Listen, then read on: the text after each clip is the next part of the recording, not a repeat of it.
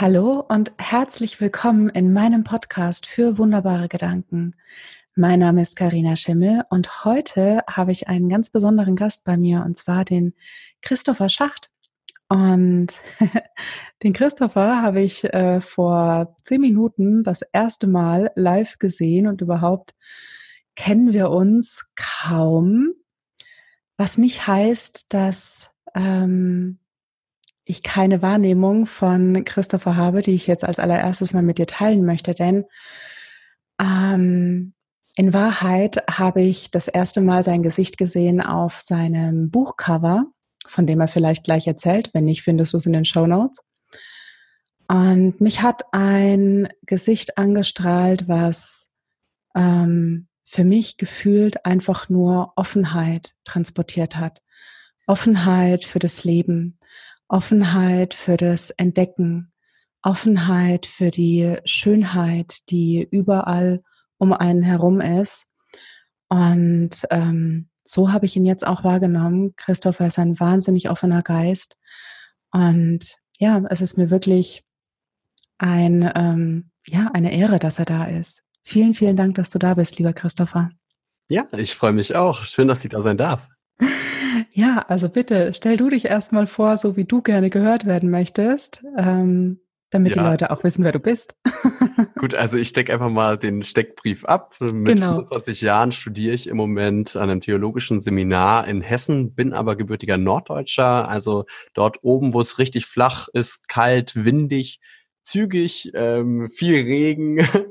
dort bin ich aufgewachsen in Schleswig-Holstein und wollte dann einfach mal raus in die Welt, Sonne tanken, mal gutes Wetter auch erleben, Abenteuer ähm, mitmachen und bin dann mit 19 Jahren direkt nach meinem Abitur auf eine Weltreise aufgebrochen. Ich habe noch einen Zwillingsbruder und eine anderthalb Jahre jüngere Schwester. Beide sind zu Hause geblieben, haben dann in Hamburg ihr Studium angefangen und meine ganze Familie ist sowieso so eigentlich sehr, sehr bodenständig, aber ich der einzige Herumtreiber und tatsächlich bin ich wegen mangelndes Reisebudgets nur mit 50 Euro aufgebrochen auf diese Weltreise, dann vier Jahre in der Welt unterwegs gewesen. Und obwohl ich mir da anfangs nicht so ganz sicher war, ob das auch klappen würde, habe ich tatsächlich den Erdball in dieser Zeit einmal komplett umrundet und das ohne Flugzeug. Also nicht ein einziges Mal habe ich ein Flugzeug betreten, sondern bin die Weltmeere übersegelt, über die Länder dann getrennt und habe mich so zu Lande und mit allen möglichen Verkehrsmitteln fortbewegt, dann vor zwei Jahren am, glaube ich, 21. August 2017 bin ich wieder nach Hause gekommen, ja, dann in das Studium reingestolpert, könnte man sagen, das Buch über meine Reise rausgebracht und jetzt hier und dort immer mal mit aktiv. Hab letztes Jahr geheiratet, also so ganze Menge an Dingen, die zusammenkommen und fühle mich total glücklich und zufrieden, würde ich sagen. Es klingt einfach nur hochspannend, was du sagst, wirklich. Ähm, ja, vielen, vielen Dank. Und du hast uns heute auch einen wunderbaren Gedanken mitgebracht, stimmt's? Ja, gleich zu viele eigentlich. Lass uns mit einem starten. ja, also dieser wunderbare Gedanke ist tatsächlich mehr oder weniger eine Vision. Und ich glaube, diese Idealvorstellung haben viele von einer Welt, in der tatsächlich Menschen im Einklang mit sich selbst, mit ihren Mitmenschen, mit Gott zusammenleben. Also der Hebräer würde das als Shalom bezeichnen oder so, tatsächlich in, im kompletten Frieden oder in kompletter Harmonie mit sich, seiner Umwelt und der spirituellen Ebene könnte man sagen, ich als Christ werte das dann direkt auf, auf Gott und Jesus. Und ähm, das, das ist, glaube ich, eine, eine Vorstellung, was heißt, glaube ich, das ist tatsächlich die Vorstellung, die mich im Moment am meisten prägt und dazu bewegt zu tun, was ich tue. Also es war vor einigen Jahren nicht so, als ich auf meine Weltreise aufgebrochen bin. Wir meisten, denke ich, starten erstmal von uns selbst ausgehend. Und da ist vielleicht auch gerade in der Pubertät und in den Teenagerjahren dann erstmal so der Gedanke, der mit Selbstfindung überschrieben wird. Aber das ist tatsächlich, denke ich, so ein bisschen das sich selbst kennenlernen.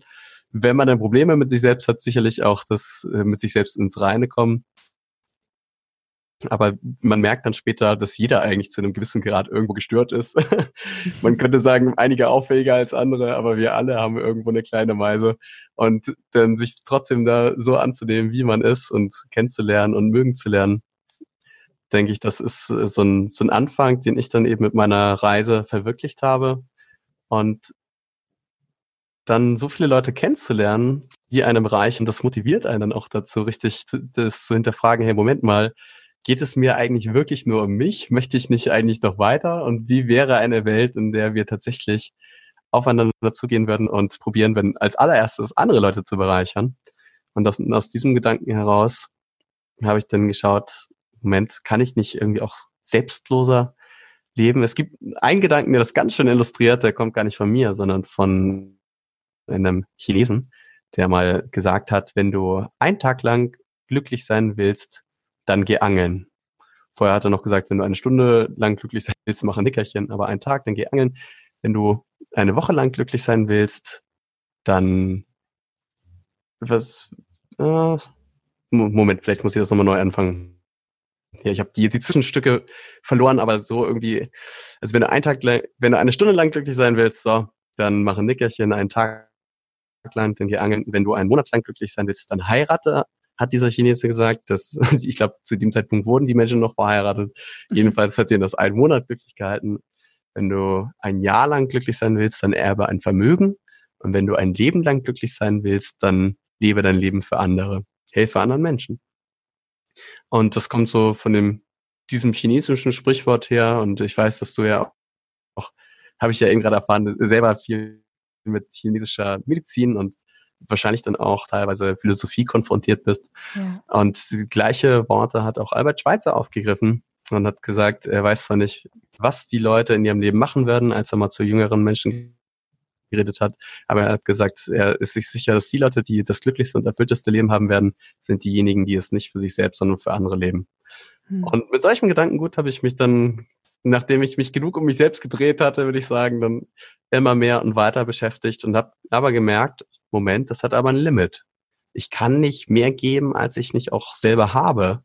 Und äh, so toll auch dieses Ideal ist, dass ich das für andere leben möchte, es gibt dann trotzdem irgendwo immer Momente, vielleicht liegt das auch im Charaktertyp, aber wo ich mich dann so ein bisschen ausgelaugt fühle oder nicht mehr so richtig motiviert fühle und ich dann sagen würde so, aber jetzt bin doch erstmal ich wieder drin oder nicht. Und das habe ich dann so in dem Glaubenswandel erlebt, als ich dann sehr viel christlicher geworden bin auf meiner Reise, dass ich dann aus dieser Beziehung zu Gott, zu Jesus, dann so viel Kraft beziehen konnte, dass tatsächlich diese Liebe, die Gott für die Menschen hat, mich dann wieder angespornt hat, auch andere zu lieben und äh, mir wiederum viel mehr Kraft gegeben hat, als es ja, als ich so von mir aus hätte. Und das Geniale ist dann herauszufinden, dass tatsächlich auch seine Vorstellung und seine Vision von dieser idealen Welt sein man könnte sagen, wunderschöner Gedanke. Denn eine perfekte Welt ohne Leid ist, ohne Probleme und äh, aus, aus Liebe heraus, aus freien Stücken einander Gutes tun. Und eine Welt, die in der wir im Moment noch nicht so leben und ich denke auch, die es ohne übernatürliches Eingreifen vielleicht auch nie geben wird, aber definitiv eine Welt, auf die wir hinarbeiten können und die wir nicht aufgeben sollten. Ja. Und das ist so das, was mich treibt. Mhm. Ich finde, das ist ein ähm, wahrlich wunderbarer Gedanke. Und ich, ich glaube, nur weil wir es uns nicht vorstellen können, heißt es nicht, dass es vielleicht irgendwann nicht doch in irgendeiner Form möglich ist. Ähm, aber Menschen wie du ähm, dürfen, machen einfach den Anfang, weißt du? Es, ähm, es braucht Menschen, die den Anfang machen. Dabei. Genau, und, und das Interessante ist, dass häufig begegnet mir, dass das die allermeisten Menschen möchten ja sowas auch für ihr Leben. Und ich glaube, die allermeisten Menschen sehnen sich auch danach. Mhm. Und man verliert dann, also ich glaube, es, es gibt so verschiedene Dinge. Also eine, eine Sache ist entweder, dass man den Glauben daran vielleicht verloren hat und ihn wiederentdecken muss. Oder ähm, ihn zwischendurch verliert. Eine andere Sache ist vielleicht auch Ablenkung. Es kommen dann wieder so viele Dinge dazwischen, dass man ja eigentlich immer vorhatte und immer wollte, aber dann doch wieder nichts draus wird.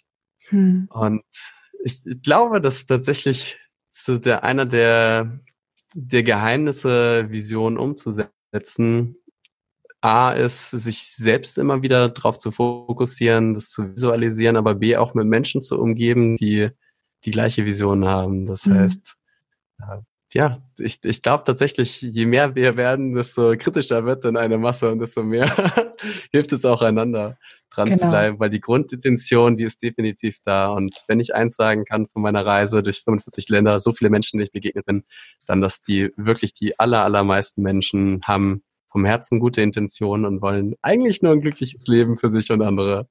Ja, ja, genau das ist es. Genau das ist es. Und ich glaube, was manchmal den Menschen fehlt, ist ein, ähm, ein Schlüsselsatz, den du gesagt hast, wo du äh, gemerkt hast, dass du, dass du dich selbst auslaugst und dann aber in deiner Verbindung zu Gott diese, diese bedingungslose Liebe gespürt hast. Hm. Und diese bedingungslose Liebe ist unerschöpflich. Ja, das, ich, ich finde das so, so stark. Wir hören das meistens dann, äh, wenn Freunde von uns heiraten, dann wird diese eine Stelle aus dem ersten Korintherbrief äh, 13 dann vorgelesen im, im Neuen Testament. Da schreibt Paulus, nun aber bleiben Glaube, Hoffnung und Liebe. Diese drei, aber die Liebe ist die größte unter ihnen. Und das schon so vor ziemlich 2000 Jahren, mhm. wo er dann drei Kräfte identifiziert hat, durch die Menschen ganz, ganz viel bewegen. Also selbst mal aus Glauben haben Menschen Kathedralen gebaut oder meinetwegen Thor Heyerdahl, weil er an seine Theorie geglaubt hat, hat er da sein Bötchen gebaut und ist über den Pazifik gesegelt. Und also Glauben kann wortwörtlich Berge versetzen und dann die Hoffnung, durch die wir in Extremsituationen dranbleiben und eben nicht uns aufgeben, andere nicht aufgeben, sondern weil wir diese Hoffnung haben, nach vorne zu schauen. Und dann sagt Paulus aber, und es gibt die Liebe und das ist die größte unter ihnen. Also noch mehr bewegen, noch stärker als diese Hoffnung und noch unerschöpflicher als Hoffnung und Glaube ist die Liebe. Und äh, ich, ich finde, wir leben auch in einer Welt, in der wir manchmal Liebe so romantisieren, dass es sich schon fast kitschig anhört. Und mhm. es steht irgendwo auf Werbeplakaten und dergleichen und man hat es dann auf einer Hochzeit gehört und gerade als Mann denkt man sich dann so, ja, das ist doch alles so Gefühlsduselei.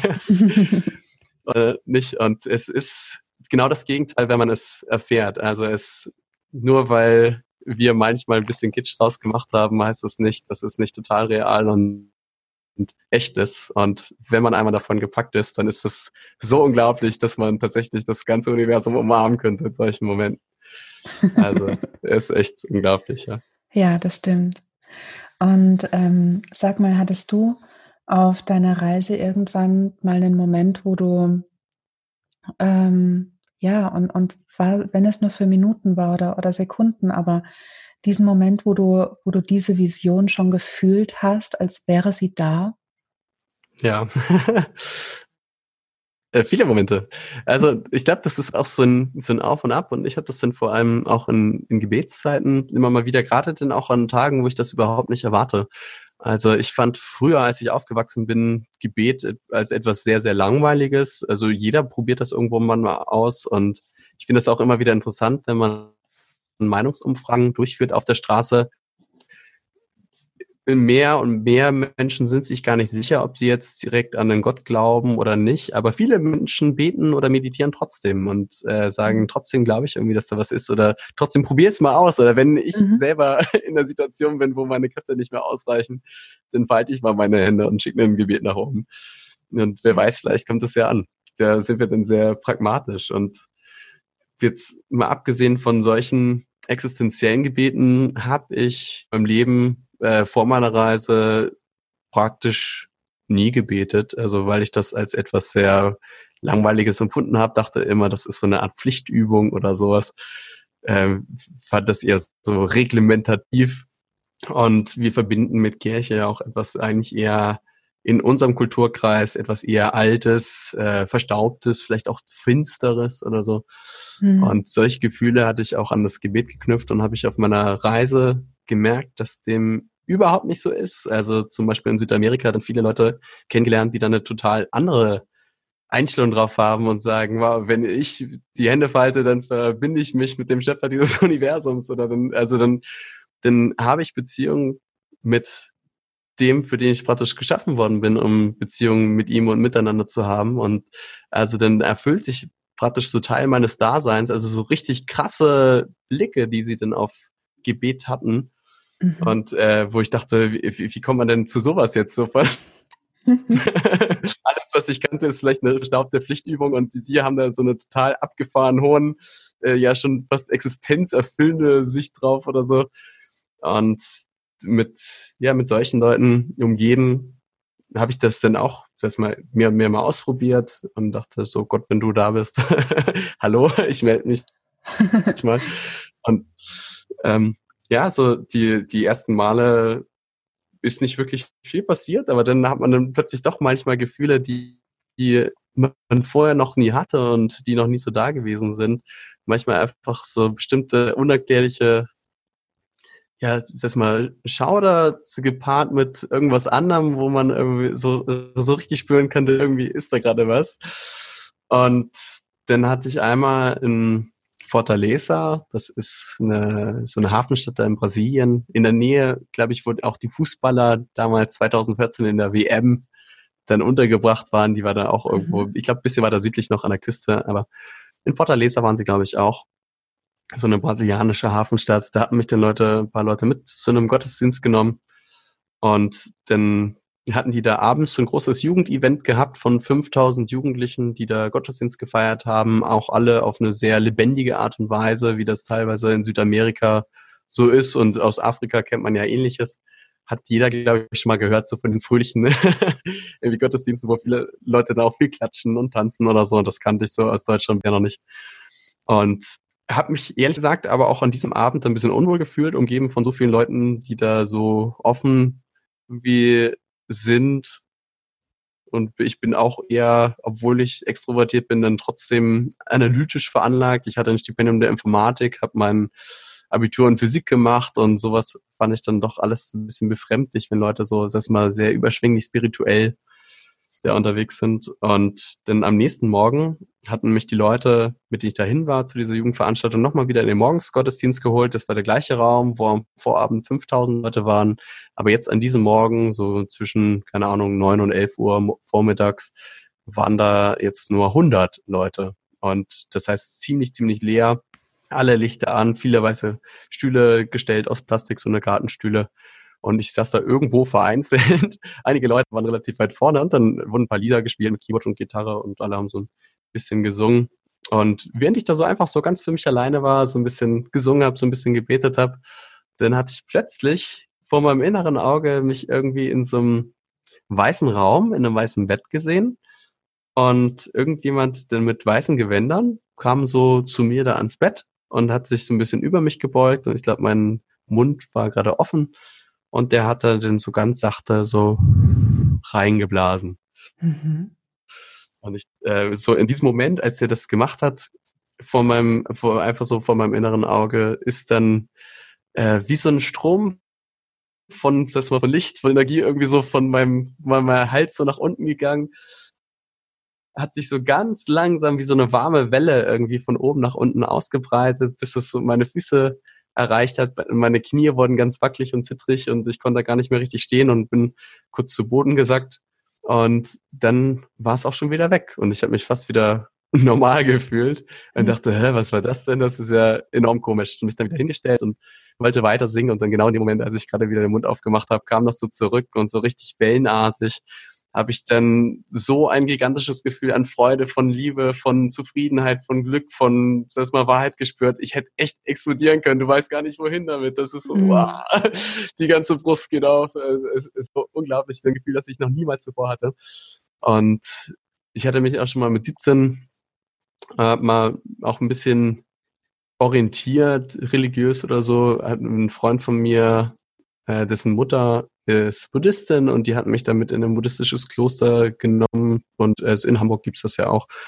Und so ein buddhistisches Zentrum. Und da hatte ich ein paar Meditationen mitgemacht und auch hatte auch mitbekommen, dass man dann äh, auch über Meditation, sage ich jetzt mal, recht ekstatische Erlebnisse erleben kann. Und Drogen, sage ich jetzt mal, können ja auch ähnliche Gefühle hervorrufen, aber das, das war weder weder ein Drogenerlebnis noch äh, ein so ein ekstatisches Erlebnis, sondern das war irgendwie was ganz anderes. Und in dem Moment denkt man echt so, wenn jetzt die Welt stillstehen könnte, das könnte in Ewigkeit so weitergehen, es wird mhm. mir nicht langweilig werden, das wäre sowas von unglaublich. Und ähm, das ist jetzt mal so eine so ein Moment gewesen, einer von, von mehreren Momenten, die ich so auf meiner Reise erlebt hatte, wo man dann tatsächlich so das Gefühl hat, so ein Stück weit berührt hier im Erde. Aber gleichzeitig kann man oder habe hab ich auch festgestellt, kann man nicht nur so auf so spektakuläre Art und Weise, wo man dann so ein Feuerwerk an Gefühlen auch in sich trägt, sowas erleben, sondern auch in ganz kleinen Dingen. Das kann schon sein. Wenn ich jetzt gestern einkaufen war und am Supermarkt gehe und dann nur meine vier, fünf Artikel da im Arm trage und weil ich zu faul bin, eine Einkaufstüte mitzunehmen, habe ich das so alles schwer bepackt vor mir auf den Arm drauf und dann sieht das jemand und sagt, hey, möchtest du nicht vorgehen? Kannst doch hier schnell nach vorne und dann schießen sich andere an und sagen, ja, ja, bei mir kannst du eigentlich auch davor. Und dann kommt man schneller durch und solche, einfach sind solche kleinen Freudenfunken, solche mhm. kleinen Hoffnungsträger, würde ich sagen, die mitten im Alltag sind und die einem auch schon einen Vorgeschmack davon geben können, hey, wie wäre das, wenn wir alle so miteinander umgehen könnten? Das wäre doch sowas von cool. Ja. Also auch da kann man schon totale Glücksmomente und äh, Vorgeschmäcker, glaube ich, von, von sowas sehen, wo man dann sagen würde, in diesem kleinen Ausschnitt funktioniert tatsächlich dieses Ideal, das wir uns gesetzt haben. Und wer weiß, so viele solche kleinen Momente machen am Ende ein großes Ganzes. Ja, ja, das klingt, ähm, das klingt großartig. Und bei mir kam gerade dieses Wort ähm, Selbstlosigkeit in meinen Kopf. Und ähm, das ist ja etwas, was ich mir nicht vornehmen kann hm. selbstlos zu sein. Ja. Und wenn ich es mir vornehme, bin ich es nicht mehr.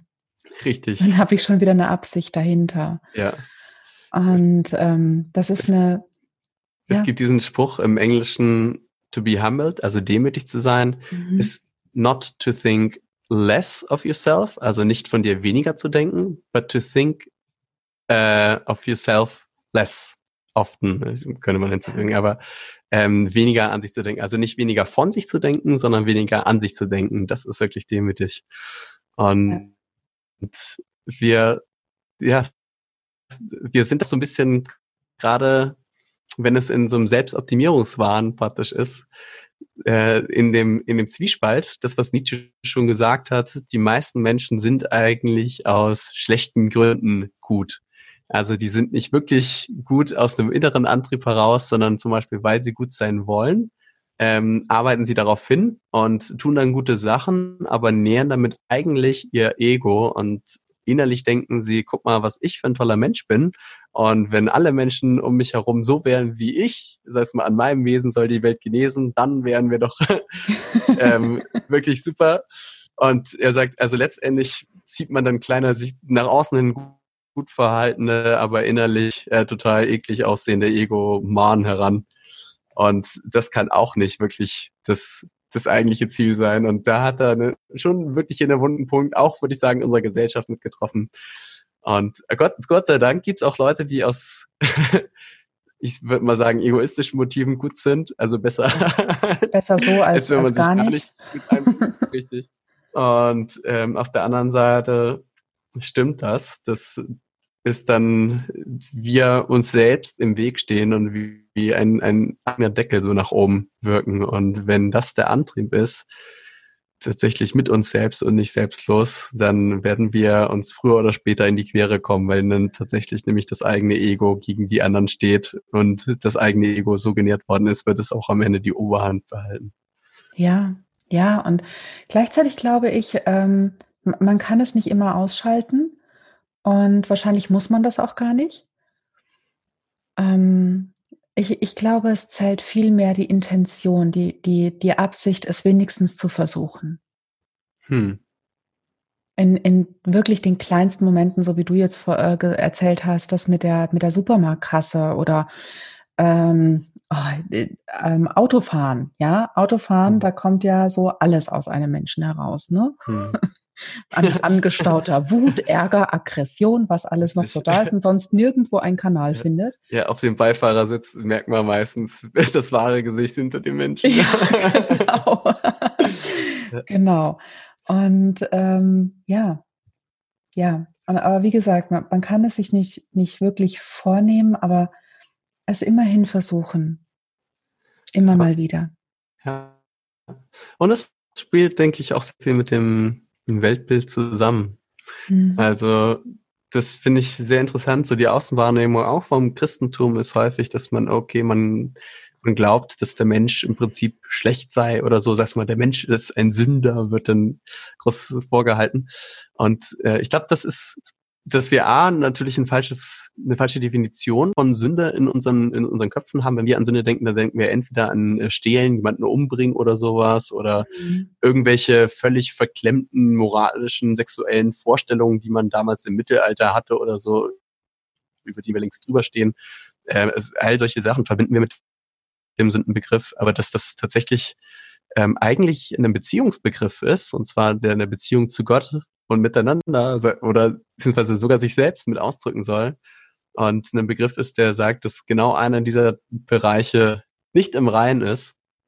Wenn man sich daraufhin dann reflektiert, jedes Mal, wenn man mit sich selbst falsch umgeht, wenn man sich selbst nicht lieb hat, Jesus hat ja gesagt, dieses Liebe deinen Nächsten, wie dich selbst und mhm. Gott von ganzem Herzen. Also die, die Nächsten lieben, sich selbst lieben und Gott lieben. Und äh, jedes Mal, wenn wir in genau diesen Bereichen das Ziel verfehlen, das ist nämlich das griechische Wort für sündigen Zielverfehlung, Paraptoma ist das, mhm. ähm, dann, dann geschieht eigentlich genau das. Und das ist vielleicht ein, ein bisschen abstrakteres Bild, als wir es gewohnt sind und trotzdem finde ich, hilft es einem auch total, weil wenn man sich selbst unter diesem Aspekt sieht, dass ich immer, das heißt man nicht, nicht ganz gut genug bin und dass ich ähm, genauso wie alle anderen in all diesen Bereichen noch jede Menge Luft nach oben habe und ja, jede Menge Potenzial nach oben, oben dann denke ich nicht zu viel von mir selbst. Ich halte mich nicht für den Hero oder den King. Und wenn ich dann gleichzeitig trotzdem die Liebe und die Annahme und diesen Reichtum, der da drin steckt, ähm, für mich sehe, und erkenne, also im Christentum ist es dann, dass Gott Mensch geworden ist und zu uns kommt und er sich für uns einsetzt und ja, der, praktisch, dass all diese Verfehlung, all diese Verfehlung darin, uns zu lieben, andere zu lieben, Gott zu lieben, in Jesus dann zugedeckt werden, dann äh, bin ich weder in der Gefahr, eben mich selbst so hoch einzuschätzen, noch zu niedrig, denn ich weiß, ich bin trotzdem unglaublich wertvoll in den Augen anderer. Und mhm. das aber nicht aus mir heraus, sondern weil andere Menschen mir diesen Wert geben. Und ich möchte anderen Menschen diesen Wert weitergeben, nicht weil sie das verdient hätten, ich habe es ja genauso wenig verdient, sondern weil sie enden in sich selbst sein sollen. Mhm. Und ja, ich, also ich glaube, so ein das Weltbild häufig auch starken Einfluss darauf hat. Wenn ich jetzt ein anderes Weltbild kontrastiere, ähm, dass alles, was ich in meinem Leben praktisch bekommen habe, dass es nicht ein Geschenk ist, sondern dass äh, es tatsächlich etwas ist, was ich mir erarbeitet habe, aus meinen eigenen Kräften heraus, dann werde ich auch ganz schnell dazu kommen, dass es tatsächlich an mir liegt, an meiner Expertise, an meinem Tollsein und äh, alles, was schiefgelaufen ist, liegt daran, weil andere Leute nicht funktioniert haben und mhm. Versager waren. Aber und dann wird das wieder bestimmten anderen Charakterzügen von mir in die Hände spielen. Also ja. ähm, ich denke, um das ganze Thema jetzt, das ich sehr weit aufgerissen habe. Du kannst es ja vielleicht nachher zurechtschneiden oder sonst. es wird hier geschnitten, es bleibt alles drin. Okay. Okay. Ich habe zu lange geredet. Also um das ganze Thema zusammenzufassen, ich glaube, noch tiefer liegend eben ähm, als unsere Gedanken und unsere Gefühle, unsere Aktion ist eben das grundlegende Weltbild, wie ich die Welt sehe und sie angehe, wie ich sie verstehe und daraus resultieren dann die anderen Dinge. Und wenn mhm. ich dieses Grundlegende angehe, dann ist es, glaube ich, die äh, nachhaltigste Form, auch den ganzen Überbau, der darauf dann basiert ist, verändern zu können. Und ähm, ja, genau, ich, ich mache hier einfach mal einen Punkt dahinter, sonst verliere ich mich da noch weiter. ja, wir könnten noch eine Folge anschließen wahrscheinlich. Ähm, ich, ich finde das ein, ein mega schönen, ähm, eine mega schöne ähm, Schlussfolgerung, die du jetzt gerade hier noch drunter gelegt hast, ne? Dieses, wie sehe ich die Welt? Ne? Und achte, äh, schaue ich auf die Welt aus durch die Brille, dass alles, was ich habe, ne, beginnend mit meinem Leben und alles, was hm. ich bekomme, ein Geschenk ist hm. oder erarbeite ich es mir? Weltbild hm. Nummer zwei. Ja. ja. Da darf jetzt ähm, jeder für sich selbst entscheiden, auf welcher Seite er sich da mal äh, kurz austesten möchte. Ich bleibe bei Weltbild 1. für mich, das ist viel, viel schöner. Außerdem liebe ich Geschenke und Überraschungen. Ähm, eine, eine letzte Frage, die ich dir kurz noch stellen mag, ist, ähm, was, eigentlich stelle ich eine ganz andere Frage, aber die passt jetzt irgendwie nicht. Was wäre ein, ähm, ein erster Schritt, mit dem jeder so für sich mal anfangen könnte, so in deinen Augen?